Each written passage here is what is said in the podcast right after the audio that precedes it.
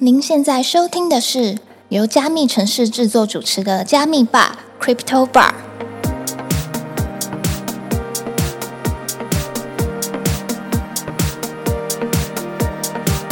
嗨，我是今天的 bartender Ronnie。本节目是由专注 NFT GameFi 赛道的区块链媒体加密城市制作，在加密城市的官网上每天会更新六到八则币圈新闻，欢迎点击资讯栏的链接，follow 加密城市的官网与社群平台哦。今天来跟我们一起秀的来宾拥有六年以上的币圈经验，见证台湾区块链的发展与兴衰，让我们一起欢迎 Darren。呃，大家好，我是 Darren。Darren 可以跟我们简单的介绍一下，就是你当初是怎么样子加入呃币圈的呢？一开始的时候，其实是在成大，然后我们有一个叫创联会的单位，然后这个创联会单位它其实就是会找一些新的领域，然后新的一些事物，然后来做一些讲座的分享。那当时刚好有机会，然后我们找了一个在成大的学长，然后来分享。那时候区块链的时候，刚好在二零一七年的时候正在一个起飞的过程，然后我们在那时候第一次办了这样的讲座，然后正式的认识到了比特币，认识到了区块链的这个算行业吧。所以算是学长领进门吗？我可以这样理解吗？还是说就是刚好有这样子的一个对，算是学长领进门，然后带入了这个深渊。OK，那当初进来的时候，这样听起来就是你一开始进来的时候，并不是单纯的就是所谓的加密货币可以赚钱，所以透过投资的心态进来，而是透过有点像是学习的心态，然后认识了整个区块链的产业。对，因为其实当初我们并不算是很早了，因为我们大概是二零一七年的九月的时候办第一次的活动。那我实际到后面买币的时候，可能又过了三四个月，那时候其实已经接近了二零一七年的算牛市的尾声了。了解对，所以当时并不是说单纯以投资目的，其实有点像是尝试一个新领域的感觉。哦，所以像是呃，我先看到一个新的赛道，然后去了解这个赛道它大概发生什么事情，然后慢慢的了解之后，才真的有在往投资这个面向去走。对，因为当时那时候二零一七年其实还在九月多那个时候了，其实还没有那么多就是很新兴的投资项目。那其实当时还很专注在说区块链是什么东西，区块链原理是什么，什么是挖矿啊，比特币这些是什么东西，那都还在一个很刚开始了解的阶段。对，毕竟不会一开始就把金钱然后投入在一个完全不熟悉的领域上面。我发现 Darren 真的是非常的理性，因为我我有看到非常多的人，他们是一开始的时候就哎、就哎、好像可以赚钱，然后就直接一头进去了。但是你其实是一个比较正确的方式，就是你很清楚的了解这个产业它到底在干什么之后，你才试着去拨一部分的资金进去去做一些操作。对，算是这样没错。那刚刚这样听下来的话，就是 Darren 一开始的时候是先透过了解的方式，慢慢才转到投资去。那一开始的时候，你是因为就是学校有一个区块链研究社嘛？我我创的。哦，你创的，OK OK，我需要补一下我前面这段的。我大概是二零一七年的那时候九月，然后是学校有一个叫创业联合会，然后当时我是那边的会长，然后就在做一些创新创业相关的事情。对，那后来的话，就是因为这个讲座的关系，然后当时又有牛市嘛，然后所以就更深入的在这个领域里面。当时的动区也有来成大分享，然后交易所 MakeCoin，然后还有就是 ACE 他们，然后其实当时都有到成大来。那当时其实我们都还并不是以很正式社团的角度，然后去做这些演讲，就是一个活动性质的感觉。那直到后来，就是我们觉得，诶，区块链这个领域是真的值得我们去做投入的。那我才在大概大四，就是二零一九年的时候，然后才成立了成大的区块链研究社。对，然后才有后续，就是我们跟包含现在在跟成大分散式账本实验室有合作，然后还有去请一些外面的讲师，然后来做呃这些区块链相关的就是议题讨论。诶，那这样刚刚听起来就是二零一七年的时候，其实 Darren 这边就有在跟区块链有一些接触了。那你一直到二零一九年的时候才成立了成大的区块链研究社。嗯那中间这快两年的时间，你跟区块链之间的接触大概是什么样的状态？其实算，我觉得跟大家在呃，如果第一次接触区块链这个领域来说的话，当大家遇到熊市的时候，大家是什么状态？我当时大概就是什么状态，就是大家会默默对这个市场开始灰心，然后对于这个市场，呃，觉得啊，它会不会就是一个金融骗局？然后对，因为当时其实也还算年轻吧，就是还蛮早的，然后就对，呃，我对自对自己的判断没有很有把握，所以就是呃，一方面有活动，然后我们就来举办，但至于说在实际上研究，可能就没有到那么的紧密在这个领域里面。了解，所以其实，在可能一八年的时候，是整个市场还是偏熊的。对，就是当时我们从到二零一八年一月到了，到现在都还记得一万九千美金，然后后来跌到了六千，然后到一万三，再回到三千的这段过程。那就这段时间，就是我们有陆陆续续就比较，因为市场很熊，然后包含当时的 IC 有很多的诈骗，就是都有经历过。对，所以这段时间其实就是陆陆续续在办一些小的活动啊，然后想要试着去推广一些区块链的东西，然后在学校里面，但就是比较以分享的性质，而不是以说任何投资啊的这种角度去讲。了解，那我想问一下，说就是因为刚刚听起来就是虽然说有一段时间是蛮熊的，但是其实 Darren 对于整个区块链的市场还是一直都有在关注，有时候也会不定期的去办一些讲座。是什么样的热情让你可以持续的关注这个市场？因为我相信很多人就是啊干一熊我就离开了，那可能一牛我才又回来。但刚刚听起来就是你不是单纯就是整个人都抽离，而是你在这边还是持续有在做一些耕耘。应该说，其实我觉得算也有一点算因缘际会，就是刚刚提到说，像创业联会这样的单位，它是在做学校创新创业相关的讲座，然后办理相关的活动。对，所以其实我们对于新兴产业来说，我们都还是会尽可能的去保持自己的关注度，并不会说到完全的抽离。再加上像刚才提到说，我们之前会办讲座，是因为有成大的学长在这个里面，这段期间当中也一直都有在做一些交流，所以才会有就是完全抽离这样子。那为什么后来会想要成立区块链研究社呢？为什么后来会想成立？哦，应该是我们当时想要找到更多同好的人吧。因为其实讲白了，就当时的区块链社团的环境，基本上没有南部的学校参与，全部都集中在就是，我觉得大家知道台大、政大都蛮知名的。对，那我们当时在成立这些社团的时候，南部真的是完全没有学校。对，那成大的时候就弄了第一个，然后后来高雄科大那边也有，南部就大概就两间。这部分主要是希望我们可以找到更多，包含技术的人也好，或者说对这个领域有兴趣的一些人，无论是想要交流投资，又或者是说想要交流所谓去中心化它的哲学意义吗？这些东西都是我们想要去聊聊看。了解。那我想问一下 Darren，就是你目前跟成大的区块链研究社之间还有一些联系吗？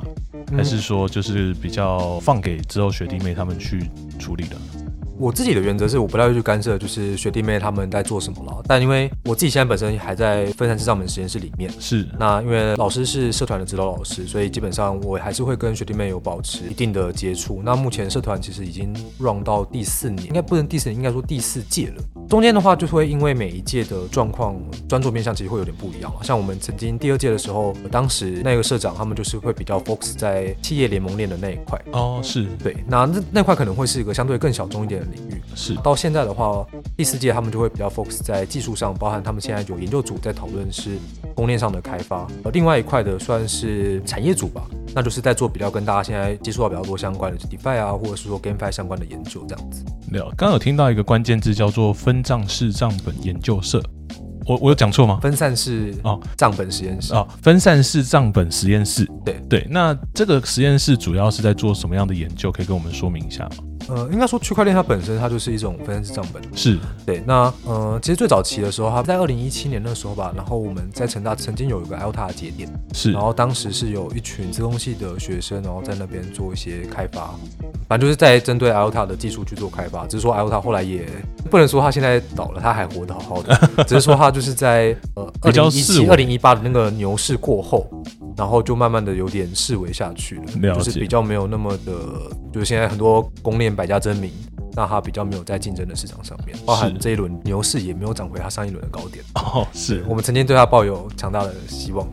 好，那刚刚有讲到说，就是实验室的部分的话，Darren 可以跟大家分享一下，就是你有曾经在实验室有带领过学弟妹有做过什么案件吗？因为刚好听你说，就是你们有曾经做过一个 NFT 的案子。这块其实比较像是说，我们希望让大学部的同学，然后也有一个练习的机会。就毕竟大家平常可能看智能合约，或者是说看这么多的项目，但没有自己实际写过，是件很可惜的事情。那我们也不希望说大家做的这些小的范例，然后就这样没有后续的结果。所以刚好我们实验室有一个，我们把它称设计师了，他自己本身就在做一些创作。那我们就找了一些实验室对于写智能合约有兴趣的同学，那我们就是设计了几个不同的功能，比如说。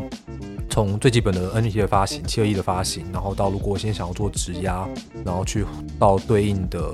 呃 token 的就是发行，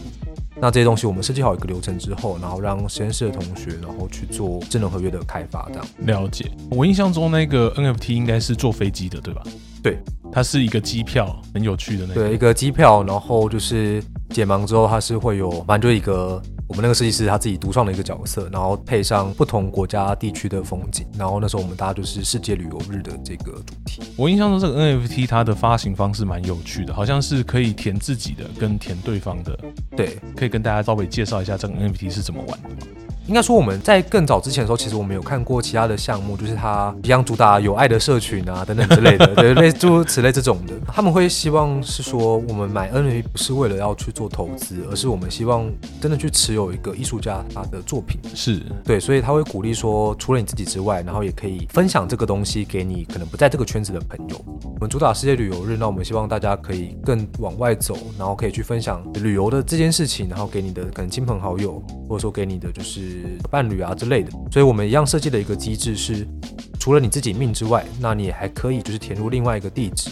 然后就是分享给你的另外一个朋友这样子，所以除了自己会获得之外，你填入地址的对方也会获得。对对对对，当然这边机制我们可以说，嗯，他可能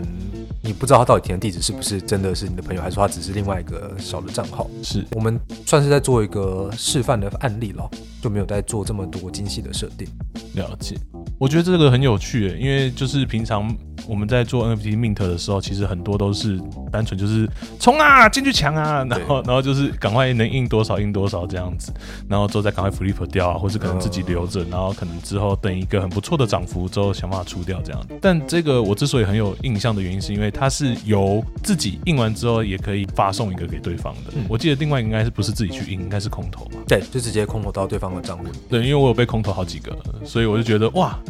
真的是印象深刻，对，觉得蛮感动的，就是啊，不枉费我平常这么废话，还是有被空投到一些。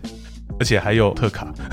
真的假的？对我印象我有好像拿到一张一张稀有度蛮高的特卡，对，所以我觉得这个计划，因为我是实际获利者嘛，所以我觉得挺有趣的。这样 对。那除了这个之外，因为刚刚感觉就是呃，Darren 对于 NFT 这一块，你有一些自己的想法，你可以跟我们分享一下。你觉得 NFT 它如果说作为一个应用的话，它可能是有什么样的应用空间，或是你觉得 NFT 它后续可能会有什么样的发展？应该说，我觉得 NFT 的价值啊，就当然我们如果谈。的是艺术类的 NFT 的话，那当然它本身会跟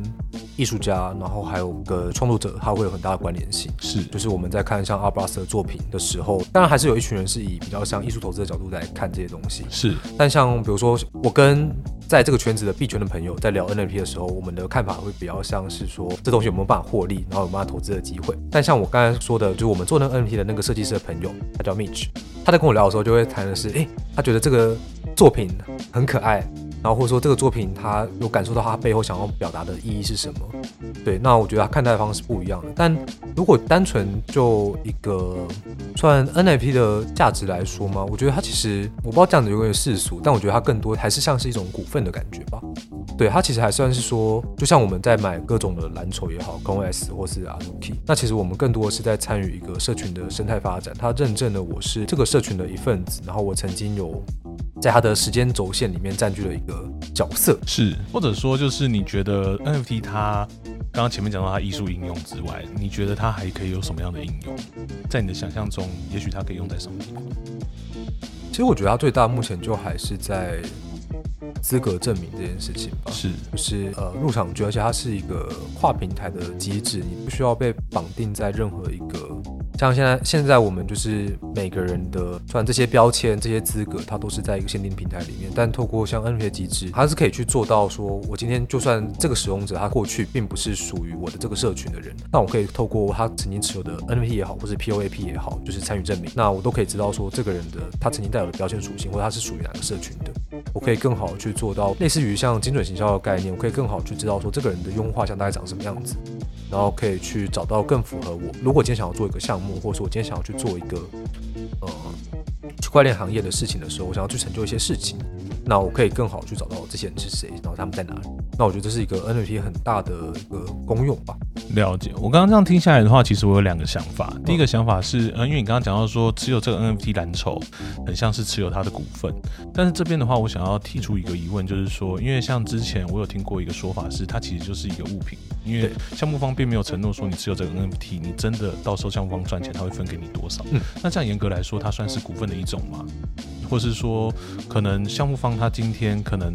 他做了各种的操作，或者他可能发个二代什么，他今天也没有承诺说他一定要给一代什么东西。那如果这么没有保证的状况下，他要怎么样子去持续的去呃保障它的价值？这是第一个问题。那再第二个问题的话，就是说我刚刚这样子听下来的话，就是有一点我觉得讲的非常好。就是你刚刚讲到说，它是一个所谓的不会被绑定在单一的一个地方，它可以随时随地去做转移。那这件事情的话，我就想到说，诶，那是不是说像是如果以游戏来说的话，我是不是我这个角色的资料，我就可以直接在各个游戏当中去做一个跳转？不会说就是我被绑定在单一游戏里面，或是说我讲一个更通俗一点的，举例来说，我今天可能一定要登录某个 App 里面，我才会有这张电影票。才可以做电子票券的认证，但是如果今天把它变成 NFT 的话，其实我不一定要登录到这个 app，甚至这个 app 我把它删除掉了之后，它的 NFT 相关的电子票券也会存在在我的钱包里面。这样子，这样的应用，我觉得也是一个非常有趣的方式。我想先回答第二个，就是刚才提到这方面的应用。就我觉得，其实我觉得像刚才提到说，像游戏里面的应用来说好了，我之前的话曾经有命过那个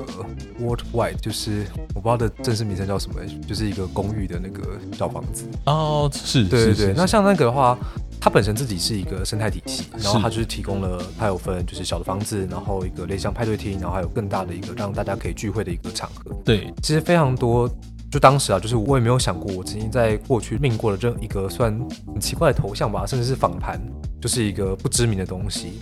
这个东西它是可以作为一个算角色，或者说作为一个标签，然后被我带入在那个游戏里面的。它其实可以帮助。呃，世界各地的创作者，然后更有机会，然后在同一个技术框架底下，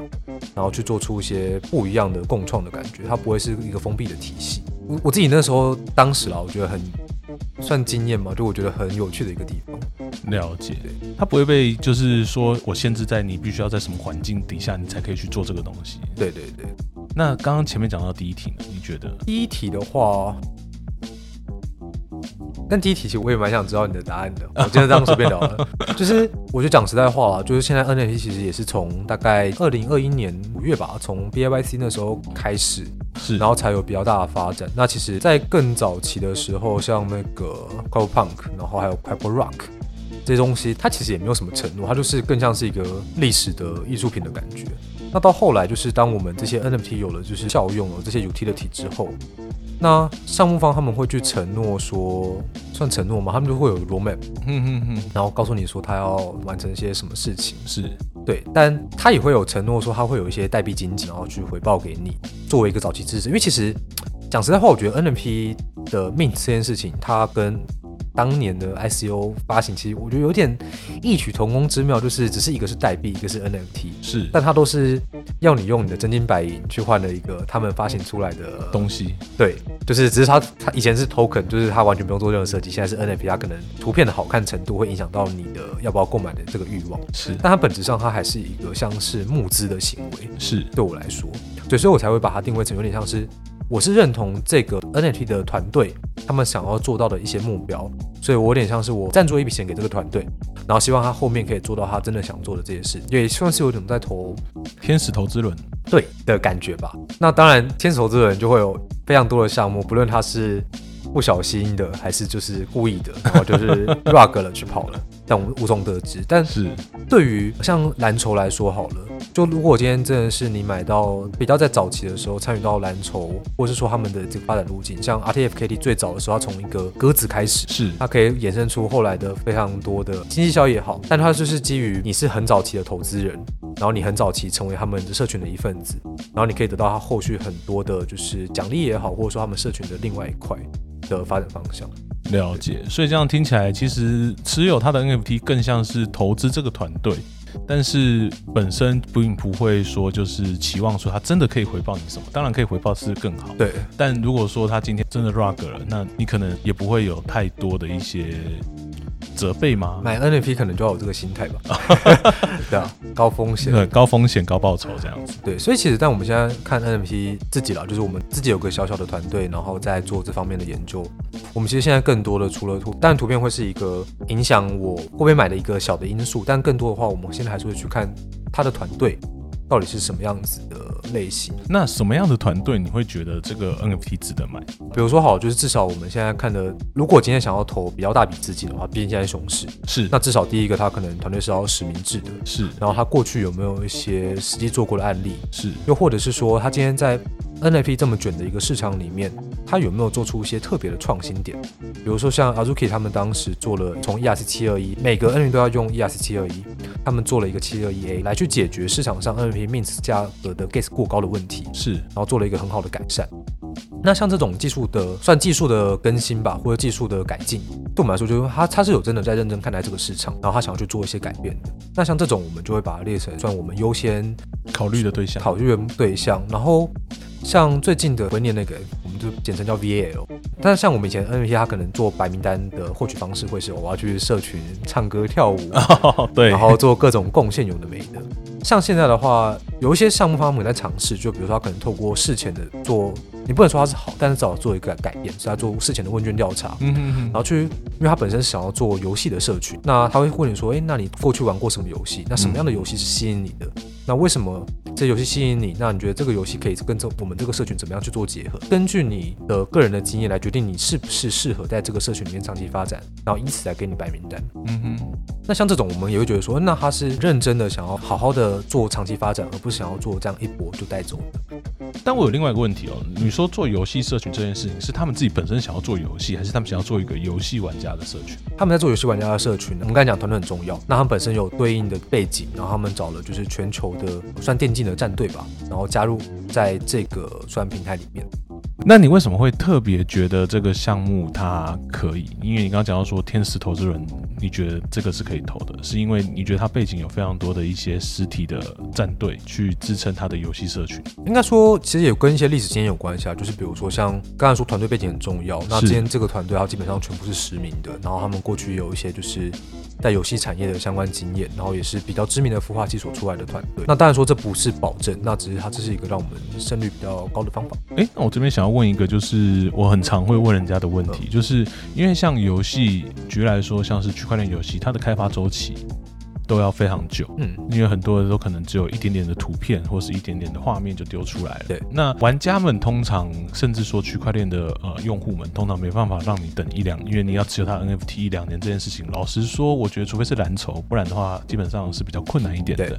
或是要不然就是卖不掉。嗯 对。那如果是这样的状况下，你怎么去看待这件事情？呃，怎么讲？就是对我自己而言呢，我觉得买 NFT 这件事，就像刚才讲，它就是一个天使投资的感觉。我觉得就一个不是一个很重度的游戏玩家，就是偶尔玩。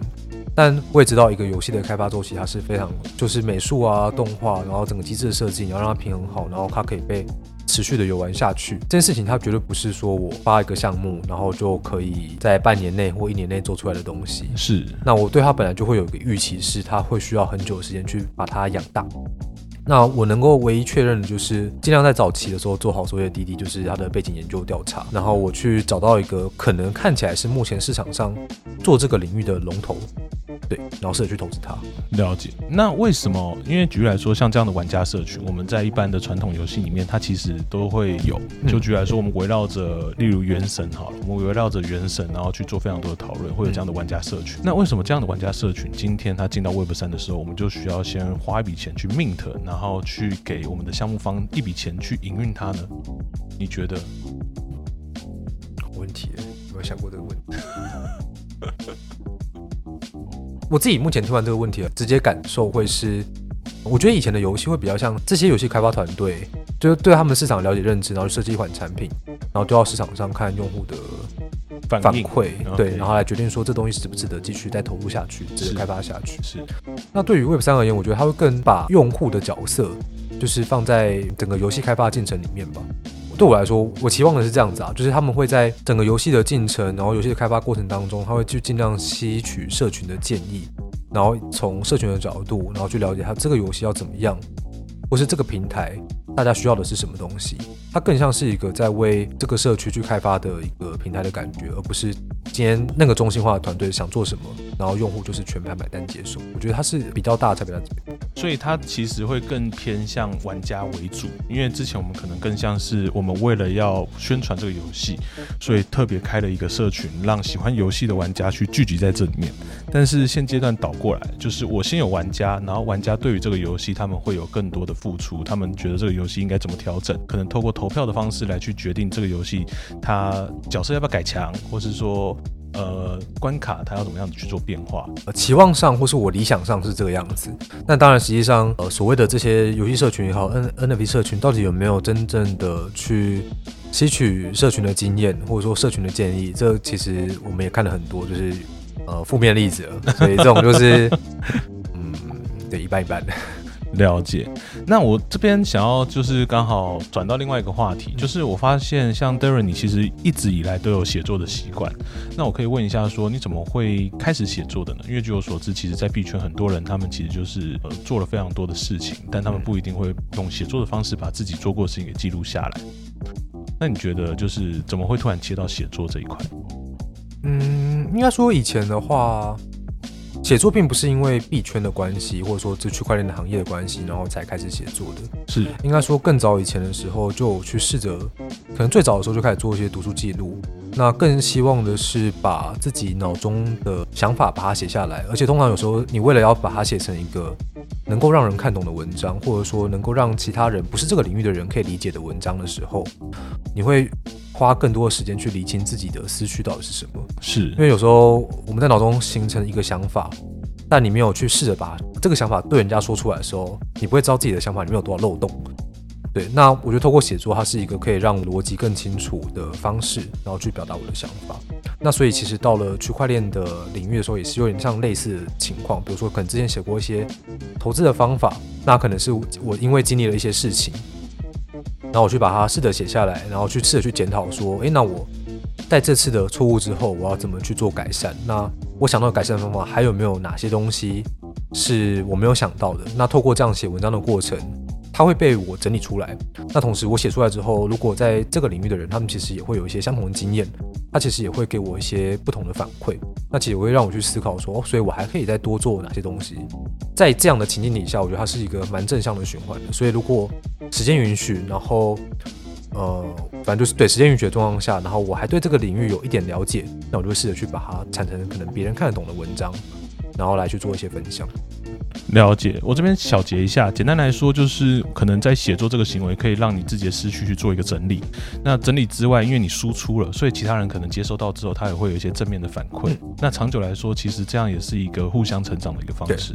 那我这边想要问另外一个问题，就是因为。呃，Darren 这边有写过一篇文章，就是很有名的，就是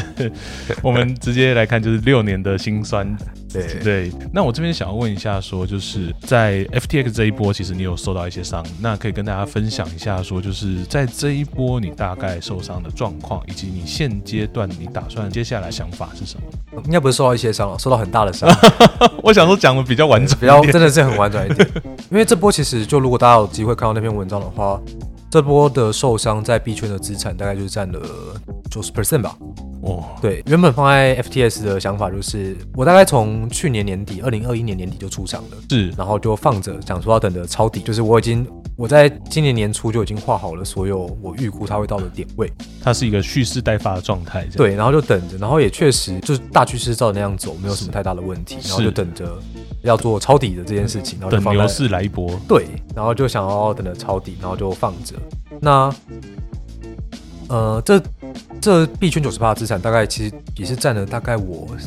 目前包含实体资产里面可能三分之二吧。我可以我可以问一下，就是它之所以占三分之二，是因为它成长到变成三分之二，它成长到三分之二，所以其实原本应该算是说我，但我的比例其实算大，就是我当时其实因为毕竟。投入的时期是学生阶段，是，所以其实当时大概是一比一的方式吧。我自己的理财观念是，我不会动到我紧急会需要的钱，反正生活上用的钱，我那边是卡死，然后我不去做任何的借贷做这件事情。是，所以我就拿了我算可承担的风险去做币圈的投资，OK，或做币圈的任何操作。那后来有机会就成长到了一个比较高的爬数，是，反正总之最后就是让币圈的资产变得就是部位比较庞大一点。对，然后因为我觉得当时我觉得 FTS 它是一个第一个，它是少数有到美国会上去做过各种的报告，是，然后它又持有各种的监管的证照啊等等之类的，还是政党的赞助商，对，反正就是各种故事都说的很漂亮。是，那对于说像现在市场的整个，应该说美国国债利率其实已经到了四趴。那其实对于说 FTS 它在更高的资产提供五趴，我当时认为不算是一个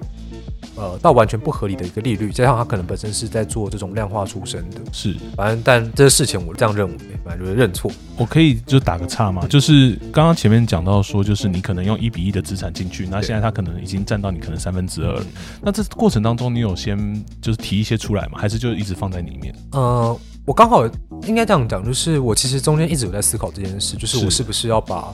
我的本金就是先全部拉出来到是，可是那时候我就在想说，我不知道能不能减，反正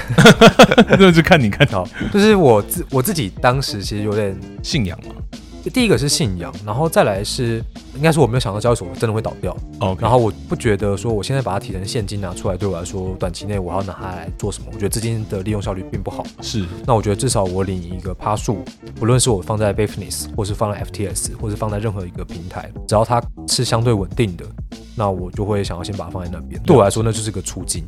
了解。对。OK，所以我理解一下，FTX 这次之所以这么大的受伤，原因是因为 FTX 对你来说，它就像是币圈的银行，所以今天对你来说，它可能就是我今天持有的是虚拟货币或是可能法币而已。那我今天如果把它变成法币的话，对我来说，我一样是放在银行啊。那我为什么我要出来？所以你就一直把它放在 FTX 这样。对，算是最大的错误。OK，那我可以问一下，说就是当初呃，因为我相信可能在真的不能提款这件事情的前两三天，就有大家就闹蛮。那你当时是怎么会觉得没有想说就是我跑一部分出来，而是说就是啊，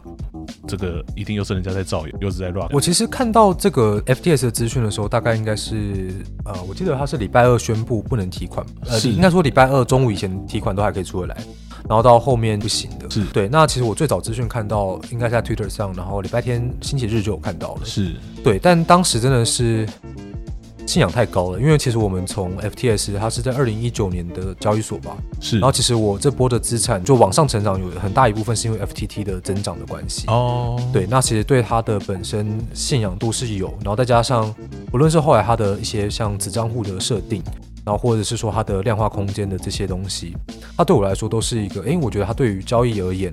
然后是所有交易员他们都愿意使用的一个平台。是，那它不会是一个，就我没有把它列为在于说我过去认知那些会出问题的小平台上面。了解，所以就是因为本身对它的信仰足够，然后再加上它本身也不是个小平台，对它真的不是个小平台。我对它的认知就是全球第二大，仅次于币安的平台。所以在礼拜天看到这个资讯的时候。一笑置之。我认定就是，我觉得市场上就是有点太过的 formal 了，就是熊市，大家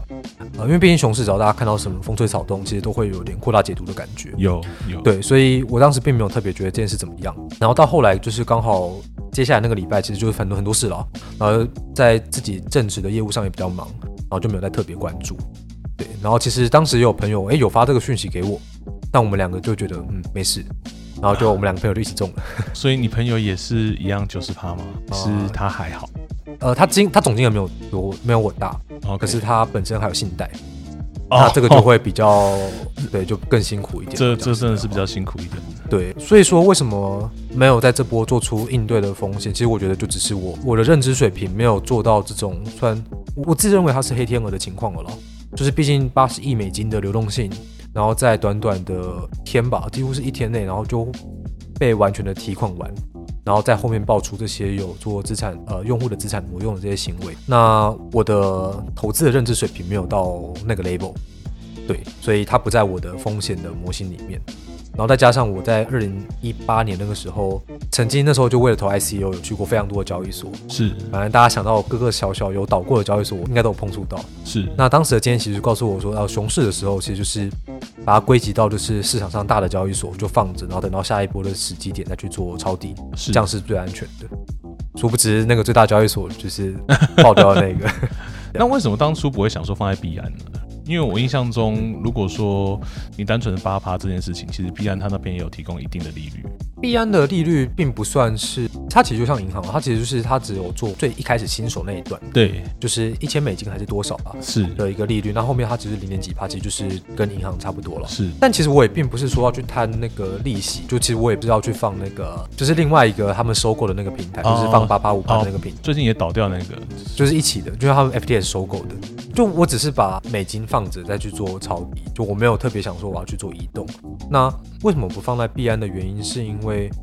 单纯只是在产品的使用体验上，FTX 给我的感觉比币安好得多。哦，所以这样听起来就是单纯的品牌信仰。品牌信仰，然后对于我平常的日常交易的习惯，然后还有它出入金的方便程度，对我来说，FTS 本身都比币安好用非常多。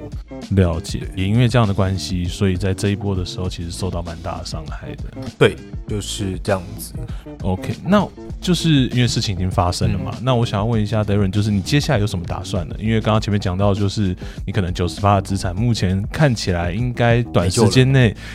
可是没救了。OK。我想说看有没有比较婉转的说法。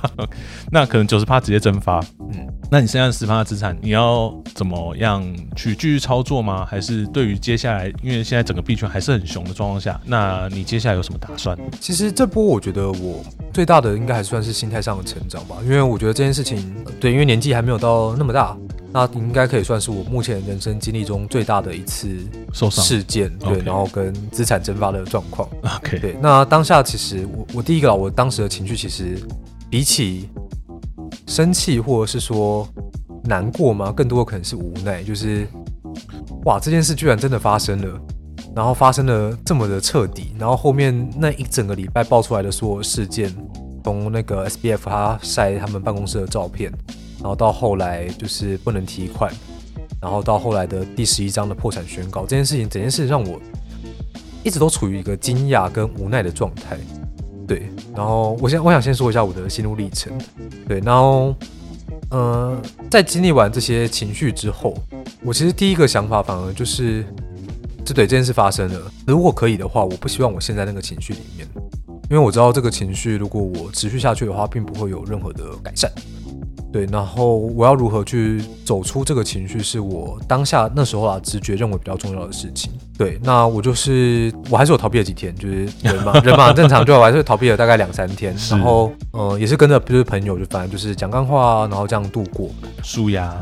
对，就是至少我觉得在事情发生的时候，有个人可以讲话，是对你来说会是一个比较好的帮助。无论他到底讲的是呃有帮助的话还是没帮助的话，但在你的心情上的抒发上，它就是一个很好的管道。那在情绪比较稍微稳定一点之后，再后来再做的第一件事情是重整一下目前的资产状况，是。因为其实本来就已经有在做各种的投资投资，然后还有我的资产的分配，就是我是有定期在做记录的。，OK，然后知道我的所有的资产状况大概在哪边，是然后水位在哪里。等于说，我九十八资产在交易所被蒸发掉，那另外十趴是什么？就是在 NFT 上面。对，那另外的这十趴，其实我现在就是在做资产的算重分配吧。是对，那我就在思考说，有哪些东西是我可能我想要继续持有的，我愿意长期投资的。那哪一些是它可能目前还有价值，然后我可以把它换成流动性，来作为我后续的投资标的的。是对，那应该说后续的就是可以拿来再去做其他的投资行为。再来就是大家看说，除了我在币圈的之外，如果我还要再重回这个市场的话，那我在我的本业上面，我的实际的现金流，我可以做什么样子的规划？我可以分配多少比例再进来这个市场里面，然后大概会有多少的水位？反正讲这么多，它的最重要的事情是，我就当做那边是归零了。是然后我重新去思考说我的财务状况到底是怎么样子，然后短期内会不会有任何的财务风险或财务的问题。如果没有，我在思考就是我进一步我要在这个市场里面嘛，对我要，那我的现金流要怎么做，怎么做规划。然后还有就是，大家如果在接触币圈，应该知道说，像空投这类型的事情是币圈很常发生的，是然后也会有非常多的机会。就反正在币圈，它并不缺你发财致富的机会，对，呃发财致富嘛，反正就不缺你有任何拿到空投或是一点让猪脚饭的机会。OK，那它并不需要你有很大的资金，它可能更多的是你参与在这个社群里面，或是你去做出一些贡献，或说你去做一些项目的尝试，那它都是会有机会让你再重新站起来的。对，那我在做的事情就是去盘点这些资源，然后去思考说我后面可以做哪些事，我现阶段能做什么事情。然后就去做，能做了嘛？然后之后能不能活起来，或是能不能回到之后的水位，这不是我能控制的。我能控制就只有把我能现阶段能做的事情做好。了解，呃，我觉得这样听起来其实蛮感动的，因为就是即使受到这么大的伤害，但是 Darren 对于整个的加密货币的市场，还有整个区块链的生态，还是有一个非常健康的态度。就是我就算今天它蒸发了，那我应该是要回头检视一下，我在这一次蒸发当中是不是真的学到什么东西，包含像资产配置的部分，然后在不影响生活状况下，是不是还有机会再次投入我们整个加密货币的投资这样子？对，那刚刚前面有讲到说，就是呃现阶段来说的话，你后续对于整个加密货币的部分的话，你会有什么样的期许吗？就是希望自己，或是说觉得整个市场接下来你会怎么看待它？应该这样讲啊，就是我其实我更早期其实有第一次受创是在二零二零年三一二的那个、那个事件，是对啊，那时候其实根本就是连呃，算大学刚毕业没多久，是。对，那那次其实资产算是蒸发了，就是到本金也是蒸发大概五十趴啊，左右，是。但那次就是很纯粹的自己的对于投资的理解不正确，是，然后导致就是这样的算失误吧。对，那当时的情况比较像是说，我对于区块链的行业并不理解，应该说不是真的理解到说很深刻，然后我对它还有抱有一些存疑存在，呃，这些技术的可用性或它技术的未来并不是那么清楚。可是到现在，包含更深入的接触到了区块链领域，或者说我更认真的去做了各种的研究，或是做了分析。我知道这个领域它，呃，不论是在企业级的区块链也好，或者是说现在大家想要讨论的跨国境的这些产品的开发，那这些区块链技术它一定都是它的价值存在的。对，那所以我现在其实对于区块链而言，我并不会去质疑它的未来会不会存在，就我对这件事情已经没有疑虑，是，我希望是对的，就是我反正至少我现在对这件事是没有疑虑的，是，所以我会愿意再继续投入在这个市场里面，然后继续做研究，而且不论是现在在讨论的公链也好，或者说我自己比较多研究在研究 DID 的东西，就是呃去中心化的身份，然后如何去跟我的链下去做更好的绑定的这块，是我觉得未来它一定会持续在发生的事情。那我能做的就是反正继续研究。了解。好，那最后的话，想要请 Darren 就是跟大家分享一下，说就是如果刚刚这样听下来，诶，觉得就是你的分享非常的有趣，想要跟你联系的话，我们有什么样的管道可以跟你联系呢？如果大家想要跟我联系的话，然后可以去比如 Twitter 去查 Darren Liu D A R E N L U 点 E T H，那都可以找到我的相关的资料，然后包含呃刚刚有提到说 F T S 的事件，就这次写了这次的反省，然后有被数位时代转发。那上面的就是作者标签也都是用这个名字，所以大家可以从上面找到我的联络方式。我觉得那篇非常精彩，大家有空一定要看一下。OK，好的，那今天的节目就到这边。如果你喜欢今天的节目，记得追踪分享给你的朋友，并且在 Apple Podcast 跟 Spotify 给我们五星好评。若对今天谈到的话题有什么想法，都欢迎在评论区留言。有关 Darren 的相关资料，我们全部都会放在资讯栏。那也谢谢 Darren 今天来跟我们玩，那希望下次有机会邀请你，谢谢，谢谢，拜拜。